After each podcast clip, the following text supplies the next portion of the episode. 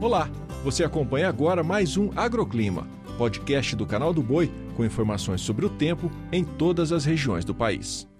Olá, aqui é Angélica Bonazzoni e trago agora os destaques da previsão do tempo desta sexta, que será marcada pelas temperaturas mínimas que ficam invertidas na região sul, no estado de São Paulo e também Mato Grosso do Sul. Isso ocorre quando a temperatura mínima é observada no final da tarde e não no início da manhã.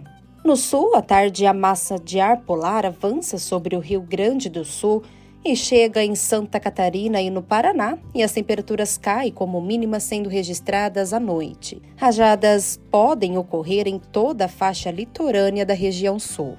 No sudeste, a frente fria chegou em São Paulo nesta manhã, também em áreas ali entre Itapetininga e Litoral Sul. Na parte da tarde, ela traz a chuva para a região metropolitana de São Paulo, Vale do Paraíba e litoral norte, mas sem grandes volumes expressivos.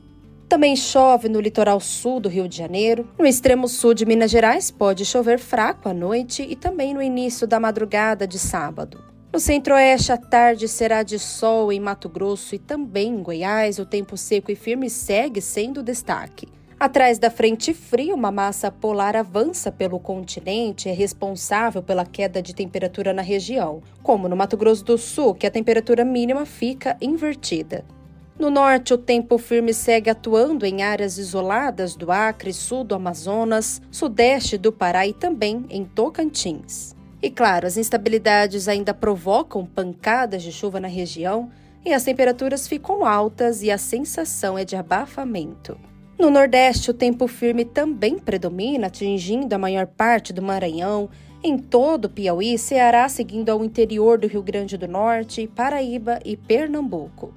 Já na faixa do litoral leste, as instabilidades seguem atuando e a chuva forte chega para o litoral norte da Bahia e o litoral pernambucano.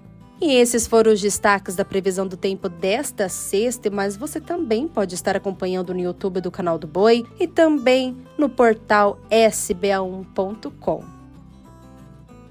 O agroclima pode ser acompanhado também na programação do canal do Boi e em nosso portal, o sba1.com.